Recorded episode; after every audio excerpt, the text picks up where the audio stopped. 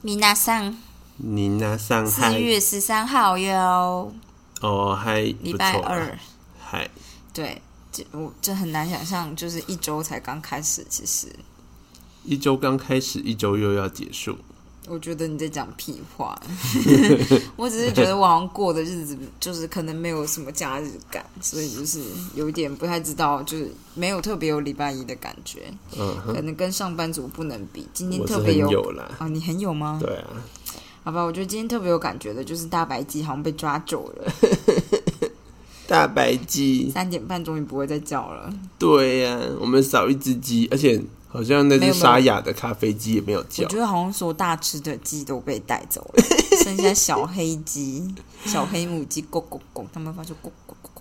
我觉得就是他们的计划应该就是大只的原本是就是大只的是公鸡，配种他们是配种鸡，但配种鸡它有一定限度要，就是就是他们可能就养一年左右，因为一年超过一年，听说肉就会变老，所以就是他们还是要拿去卖的话，就会抓一年的时间。对，对，因为鸡好像性成熟很早，所以很早就可以当种鸡，然后到一年就被抓去吃这样。而且就是大白鸡会保护它的小小母鸡。对对，嗯，好，但不是重点，就是鸡鸡没了，好像没了，但说明明天早上又听到它的声音。搞不好就是过一个月就有新的鸡的叫了。嗯，对呀、它要重新培养感情。唉，我今天洗的小番茄都丢不完，没有鸡来吃。太残酷。好了，我们要进行这个原子习惯的 final chapter，建立好习惯的坏处。这是一个回档，就是回马枪，对回马枪的概念。真的就叫回马枪，因为它在最后了。他说：“习惯为为为习习惯惯为精通创造基础。太重要了，我们就是国文选填字，就是会写错字。OK，下棋时只有让基本棋路自动化之后，棋士才能专注于更高层次的棋艺。每记住一组资讯，就更就为更就为就为更需要耗费心力的思考腾出心理空间。这个道理适用于所有的记忆 skill。当你手指简单的动作到了不假思索就能执行的程度，就可以把注意力放在更高阶的细节上。习惯便是这样，成为追求任何卓越表现的骨干。然而，习惯的益处亦有其代价。起初，每次的重复都增进了流畅度、速度跟技能。但你接下来，当你的习惯变得自动化，你对回馈就变得比较不敏感，落入无意识的重复之中。此时，错误就比较容易趁虚而入。当你可以不假思索的把事情做得够好，就不会思考要怎么样才能把事情做得更好。你看，他就强迫症。习惯的好处在于让你可以不经意、不经思考行事；坏处则在于让你习以以习于以特定方式做事情，不再注意到细微小的失误，经验一直在累积，你就以为自己在一直在进步。其实你只是一直在强化目前的习惯，而不是在改善。事实上，某些研究显示，一旦精通某项技巧，随着时间过去，表现反而会有些退步。通常这种表现的微小衰退并不需要担心，你不需要打造一套系统来让自己持续改善刷牙、绑鞋带或早上泡咖啡的技术。像这样的习惯通常够好，就真的可以了。在琐事上耗费的精力越少，越能把省下的力气花在真正重要的事情上。然而，想要让潜能最大化，追求精英的表现，就需要更细腻的做法。你不能盲目重复做一样的事，却期待自己变得突出，追求精通。习惯是必要的，但只有习惯并不够。你需要的是自动化习惯与刻意练习的组合。习惯加上刻意的练习等于精通。所以他就跟你说，你想要从 A 到 A plus，嗯，某些技巧确实需要自动化。篮球选手必须可以不经思考的运球，才能继续往下试着精通以非灌篮惯用手上篮。外科医生必须重复下刀无数次，直到可以闭着眼睛切第一刀。嗯，可以吗？哦，还是要看一下。对啊，才能专注应付手术期间发生的几百种变数。但是精通一项习惯之后，就必须回到工作里需要耗费心力的部分，开始打造下一个习惯。精通是一个过程，你在此过程中将焦点锁定在成功的一个微小的元素，不断重复该技能，直到将其内化，然后以这个新习惯为基础，往个人发展的下一个疆界前进。第二。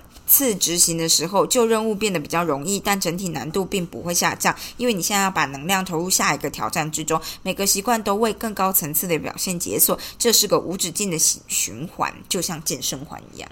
嗯哼。重视习惯的力量强大，你必须找到一个可以对自身表现长久保持觉察的方法，这样你才能持续精进与改善。就在你开始觉得自己精通一项技能的时候，事情变得自动化，让你应付自如的那个瞬间，你就要很小心，不要踏入自满的陷阱。解决方法：建立一套反省与复查的系统。我不知道，我连自满都还做不到。如何复查习惯并做出调整呢？一九八六年的洛杉矶湖人队堪称史上最有天分的篮球队之一，但很少人有很少有人如此记得他们。一九八五到八六年的 NBA 球季，他们缴出惊人的开季成绩，二十九胜五败。专家都说，我们可能是使篮球队。篮球史上最强的球队总教练派特莱里在正规球季结束后如此说道：“令人惊讶的是，湖人队在一九八六年的季后赛失足，止步于西区决赛。所谓篮球史上最强的球队，连争夺总冠军的资格都没有。”嗯。遭受这个沉重打击之后，莱利已经厌倦听到别人说他的球员多有天分，他的球队多有前途。他不想看到昙花一现的光彩之后，表现的水准却节节下降。他想让湖人队在每一个晚上的比赛都彻彻底底发挥潜能。一九八六年夏季，他为此打造一个计划，一个他称之为生涯最大努力（什么可可 career best effort） 的计划，简称为 CBE。这有什么好简称？CBE。我们今天晚上要 CBE。莱利解释道，球员一加入湖人队，我们就追踪他的篮球数据，一路回收到高中。我把这个称为截取数字。我们希望可以精确评量一名球员的能力，然后依照球队所需要打造那名球员。所依据的观点是，他不只会维持自己的平均数据，还会追求进步。决定一名球员的表现基线之后，baseline，兰尼加入一个关键的步骤，他要求每个球员在球季中让成绩至至少进步百分之一。成功的话，就是达成一个。CBE 一个生涯最大努力，跟第一章提到的英国自行车协会一样，湖人队以每天进步一点点的方式追求成绩表现。莱里特别指出，CBE 的重点不只在于得分或数据，也包含在身身心灵层面都付出最大的努力。球员拿到 CBE 分数的方式方方法包括。为了造成进攻犯规而用身体承受进攻球员的撞击，飞身扑地救球，无论有没有机会都冲向抢篮球、抢篮板、抢篮板球。队友被进攻球员。被进攻球员过了之后帮忙补防，以及其他各种无名英雄作为，我念这么慢就可以表示出我真的是不会打篮球，我也不会看。可以继续。以当时湖人队的明星球员魔术强森为例，假设他在一场比赛中得到十一分，抢下十八抢下八个篮板，传出十二次助攻，有两次超级，但同时有五次失误，他还展现了无名英雄作为，飞身扑球一次，所以再加一分。他在这场比赛虚构比赛中上场三十三分钟。正面的数字就是加起来总共是三十四啊，反正再扣掉五次十五，得到二十九。最后我们会用二十九除以三十三分钟的上场时间，你就会得到零点八七九这个数字。所以魔术生魔术强生在这里的 CBE 就是八七九，嗯，八七的八加九。我不是说强森，每一场比赛都会算出每一名球员的 CBE 分数，而莱里要求球员要让整季的平均 CBE 分数进步百分之一。他不只拿每个球员当下的 CBE 分数与过往表现比较，也跟联盟其他球员的分数比较。如莱里所言，我们拿对上成绩与联盟打相同位置或是场上角色相仿的球员做比较。体育作家。杰基麦克穆兰写道：“每个礼拜，莱利都用粗体字把联盟顶尖表现球员的名字写在白板上，以他们的分数来衡量自己正中同样位置的球员。可靠而稳定的球员通常能得到六百多分，球星等级的球员则是八百分起跳。生涯缴出一百三十八次大大三元的魔术强森，常常得到超过一千的高分。啊，这真的是对我来讲有点无趣哦，无法理解。”湖人队也透过比较历史上的 CBE 数据来强调每年的进步。莱里说：“我们把1986年11月的数据放在1985年11月的数据旁边，就是你的去年的电费跟今年电费的比较，让球员知道比起上个球季的同一个时期，他们的表现是变好或变差。接着再把一九八六年十二月的数据拿来跟十一月的比较，湖人队在一九八六年十月开始实行 CBE 的计划，八个月后他们成为 NBA 总冠军。隔年莱利带领球队再次夺冠，湖人队成为 NBA 二十一年来。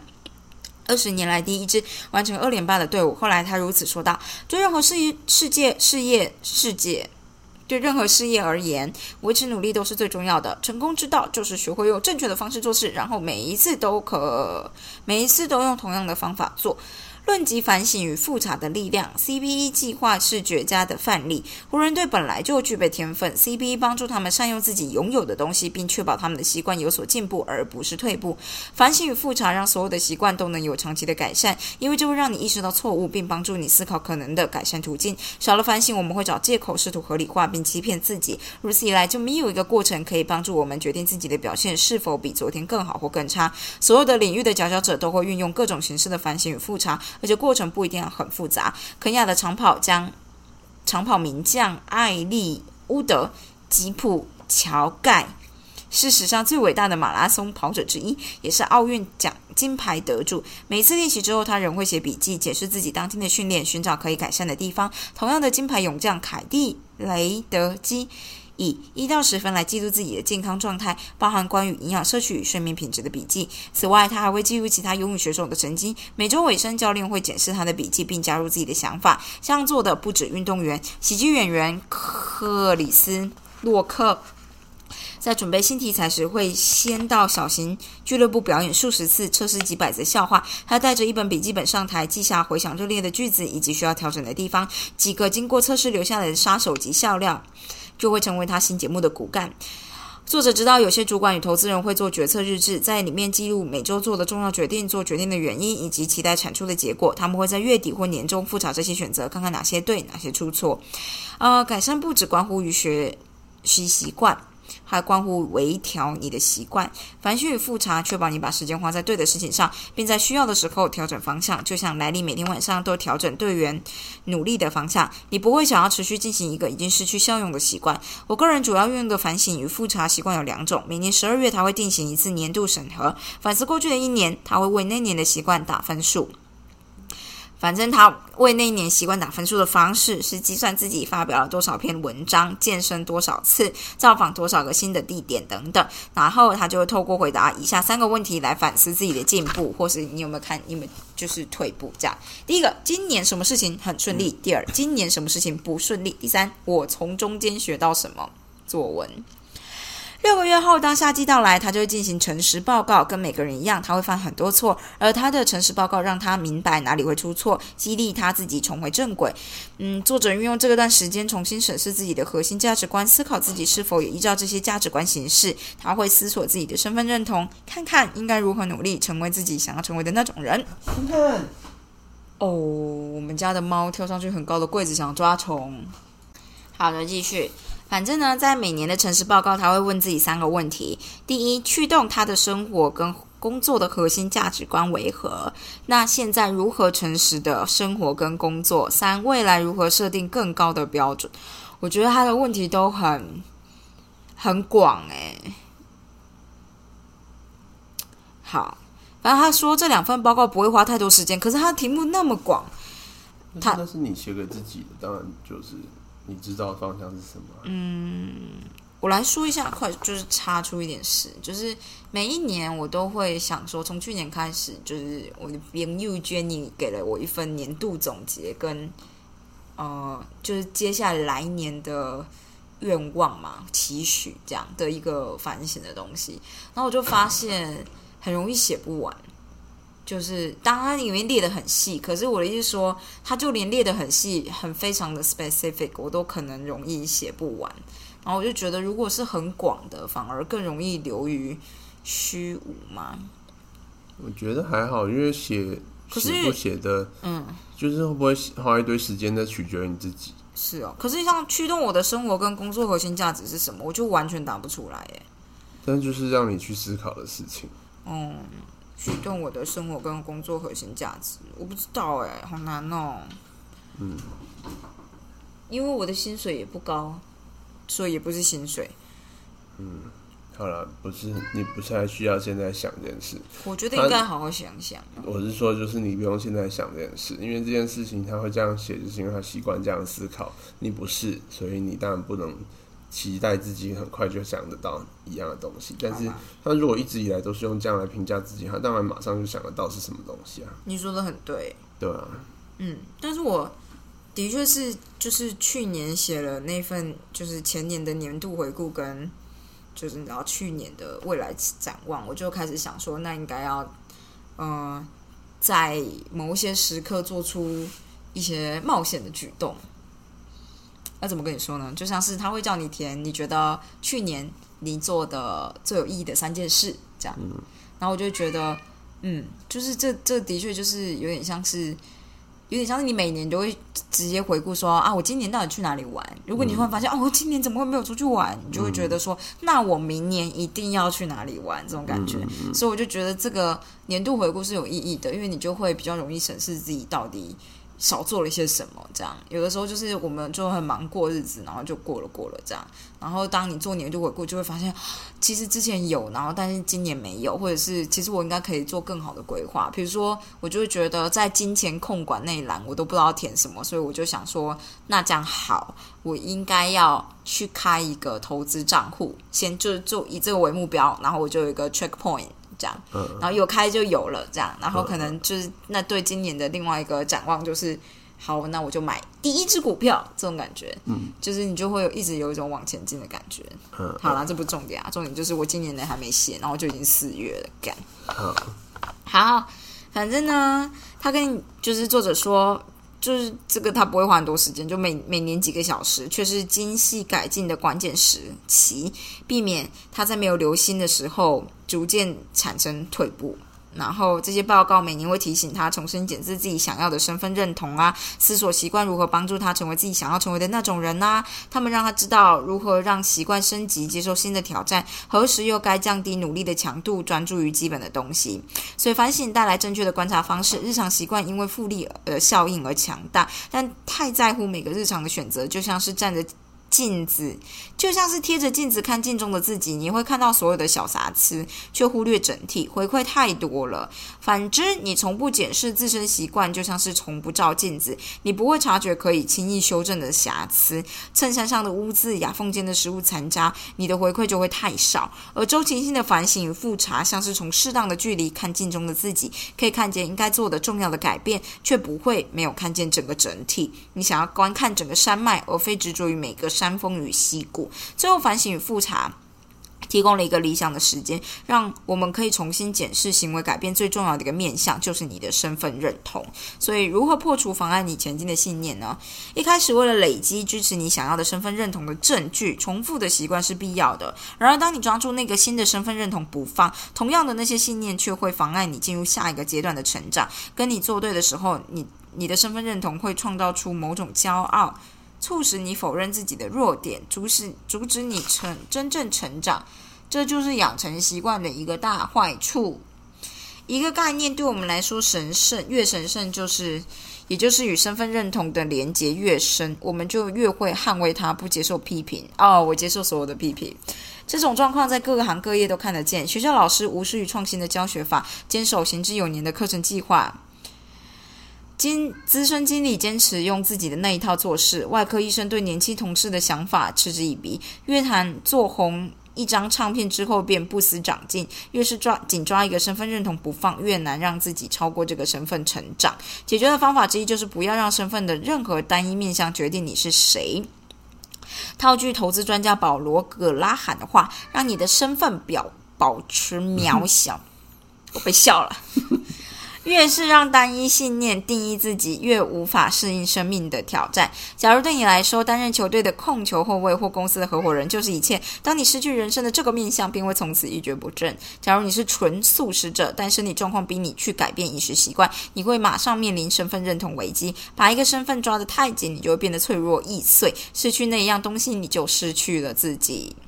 大部分的少大半的少年年少时光，运动员都是这作者身份认同的一个主要部分。棒球生涯结束之后，他苦苦寻找自我。倘若你一辈子都以一种方式定义自己，那个身份却消失了，那么你现在是谁？我不知道啊。退伍退伍军人与退休的企业家有类似的感觉。当你的身份认同被总结于一个信念，比如说我是杰出的军人，那么当疫情结束的时候会发生什么事？对许多事业有成的老板来说，他们的身份认同差不多就是我就是执行长，老子 CEO，我就是创办人。而当你醒着的每一刻都在拼事业，把公司卖掉之后，你会有什么感觉？哼，他们就会很惨吧？他们就想要去创造第二个公司。对。要减轻身份上就是身份丧失造成的影响，关键就是重新定义自己，如此一来才能在特定角色改变时仍然保持你身份认同的重要面向。比如说，你可以把“我是运动员”改成“我是那种心理强悍而且热爱体能挑战的人”；“我是杰出的军人”变成“我是那种自律可靠而且擅长团队合作的人”；“我是 CEO” 变成那种“我是创造并建立东西的人”。反正你有效的选择之后，身份认同可以富有弹性。而非脆弱易碎，如同水流过障碍物。你的身份认同可以适应变动的环境，而非与之冲突。所以下面啊，下面这段话引自《道德经》，完美概括这《道德经》。嗯，人之生也，人之生也柔弱，其死也坚强。万物草木之生也柔脆，其死也枯槁。故坚强者死之徒，柔弱者生之徒。是以兵强则不胜，木强则兵。强大处下，柔弱处上。我念错。强大处下，柔弱处上。哦，你有看过这个吗？嗯，好像有。我记得就是有，就是坚强者死之徒，柔弱者生之徒。我只知道是，如果你很硬，风吹来你就会断掉这件事情吧？是不是？对他就是说，就是我们其实要像小草一样柔软。嗯，也不是，他只是他也没有叫你要怎么做。其实老子老子道德经他们一般不太叫你怎么做，他只是告诉你事实上是怎么样。嗯，他就是说，坚强的物体多半最后都是走向死亡，柔弱的东西呢多半都会活下来。嗯，然后所以就是，如果你有很强的兵，大部分你不会赢，这样子。啊。对，哦，有点像这样子啦，好像是。好啦，反正习惯带来无数的好处，但坏处就是会把我们锁进先前的思考与行为模式中。就算周遭的世界不断的变动，万物皆无常，生命却。生命是一直在改变的，所以必须定期检视旧有的习惯与信念是否仍对自然自己有用。缺乏自我觉察是毒药，反复反省与复查则是解药。所以最后一章就是告诉你，习惯的好处虽然在于我们可以不经思考行动。但是坏处就是在于我们不再注意到微小的事物，所以我们要练习反省，就是这样子。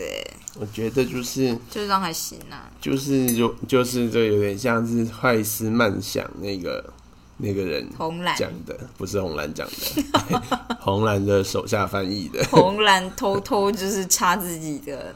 思考的书，对，反正就是我觉得那一本书蛮有趣的，就是它就是要告诉你很多事情，我们都是流于习惯性的作为，嗯，但是你要有意识的加入自己主，就是主动的想法，所以就是快思跟慢想，哦，嗯，就是我们身体其实会倾向于走捷径，但是你要有意识的有时候规避这件事情，你要知道啊，你身体在走捷径了，你大脑现在在偷懒呢。你要有意识的跟他，就是稍微想一下，是不是不要这么直接下定论，就像是习惯一样。大概可是，所以这就是我会接受大部分人的意见，然后但是我会想听你怎么想。嗯，就是我很常跟你说，那你到底是怎么想的？这样，但是就是我有时候会被你说这样子很 offensive 吗？就是有些人好像不接受别人特别去问他，你到底怎么想？这样。因为我只是想知道你的思考逻辑长什么样子，所以才会得到这样的结果。为什么跟我不一样？这样子，哦，应该是我会想知道为什么跟我不一样，因为我觉得我的思路跟一般人没有那么一样。这样，嗯嗯，大概是这样子吧。嗯，我不知道啊，就是我觉得，我觉得是很有道理啦。但是我觉得，我还是认真把每一年的，就是检讨跟来年的期望写好，这件事应该就很能够很好的。我觉得是，我这个月的目标是要写今年要做的计划。虽然已经四月，但是一点也不迟。我们就是这个。我跟你说，这才不会很迟，因为去年我的那个我说的要写那个反省，其实我只有写到一半，然后我就发现怎么已经三月了，是不是已经太晚了？还是我就是我不知道，然后我就放着，哎，一年就过了。但是我还是有写一部分，所以我知道这是检讨的部分到底在哪里。这样对，好的，好啦，就是结语只有两页，我来看看要不要念一下。结语只有两页，明天应该就是最后的东西，就是比较像是它的一个 recap，整个 summary 啦。让成果永续的秘诀，有一个被称为我其实不会念这个字，是堆躲悖论嘛？对啊，躲是什么意思？城墙吧。哦，的一个古希腊的寓言，讲述一个小行为被重复足够多次之后所能产生的影响。此悖论的一个说法是这样的：一枚硬币可以让人致富吗？假如你给某个人十个硬币，你不能说这个人是有钱，但如果再添一枚呢？再添一枚呢？再添一枚呢？太难念了。到了某个时间点，你不得不承认，一枚硬币确实可以让人致富。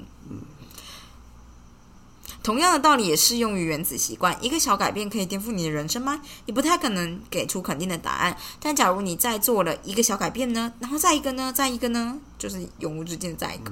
到了某个时间点，你不得不承认自己的人生被一个小改变颠覆了。习惯改变的圣杯并非单一一。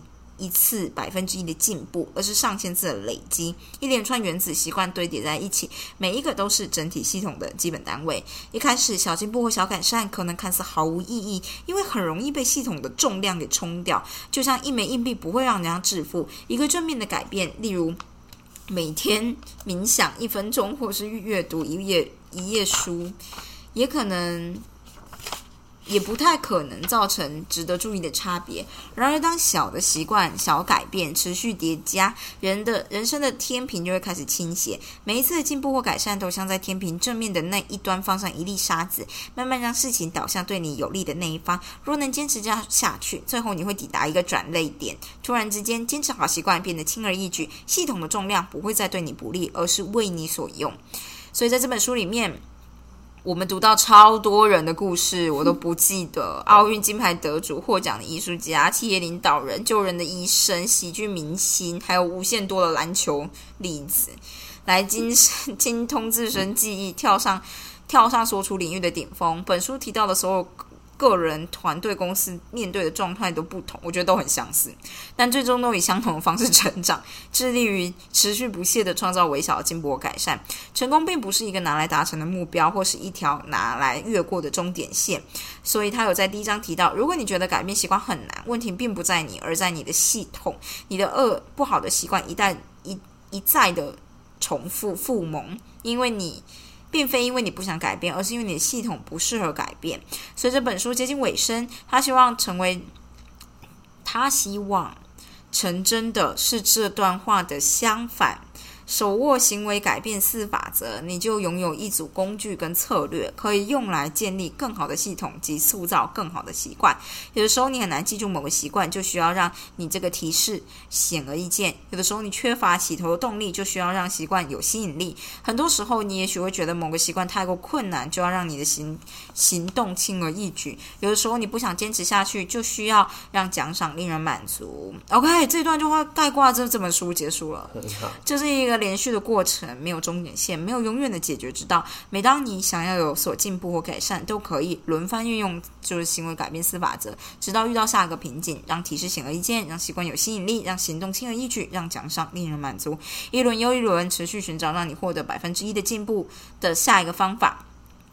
让成果永续的秘诀就是永不停止追求进步或改善。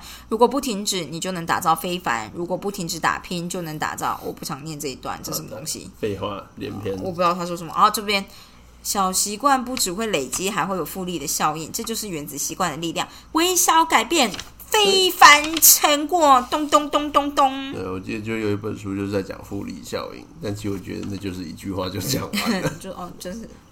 就是因为我们学过复利啊，所以你不能那么说啊。不知道的人可能他没有算过，他不知道这个复利很强。大家都学过啊？没有，没有大家有啦，没有大家。国中就学过，国中学过吗？等比级数。大家不懂那是等比级数，等比级数。应该说对我来讲，复利效应是我第一次在大学学到的。是啊，我国中没有没有，因为应用题就有啊。不是不是哦，存钱对啊，利率多少你要给？可是大学还是高中才有那种真的是一加零点多多趴。然后你这样子，我没有，我国中的时候算的就是这种题目啊。你自由班吗？但是我们你自由班呢、我们普通班自由班吗普？通班也会考这个东西。国中吗？对啊，高雄的人就是都很喜欢就是越级考试，没有，那就是一般的。怎么？可能？以前就是都是就一加百分之十而已啊。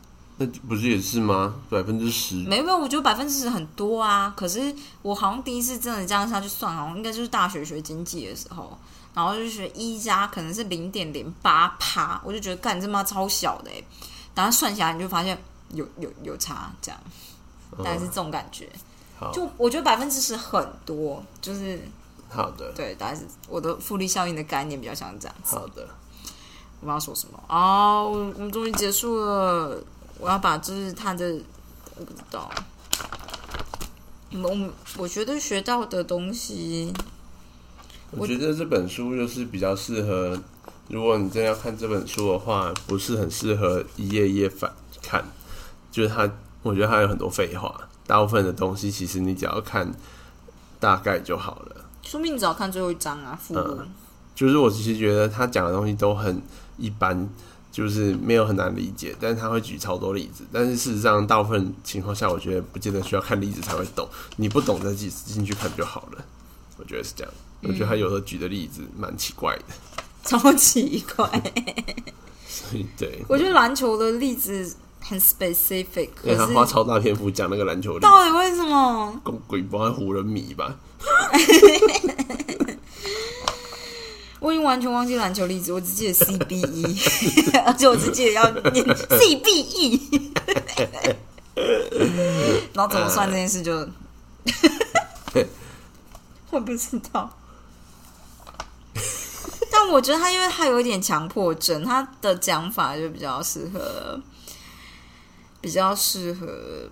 老实说，我觉得高中生如果看这个会走偏欸我觉得 anyway，就是会多少走偏，就是所以他最后那个章节这样讲是某个程度，我觉得还行。哦，因为我觉得照他前面那些做法，你很容易走火入魔。还好吧？我觉得还蛮容易的、啊，哦，就是我不知道哎、说不上来，还是就只是我我个人不长这样，所以就对对，好吧，嗯，好的，我反正明天就会讲一下附录。我猜它的附录是整本书的一个的的的重新讲，对啊，感觉附录才是，我觉得好像看附录就可以了。哦，可是你光看附录，你会完全不知道他这些翻译的中文是什么啦。嗯，因为就是翻译没有翻得到太好，所以你没办法一看就知道他在说什么。这样，好的，对，大概是这样。今天就先这样子，礼拜二累死了的，就这样，拜拜拜，拜。拜拜。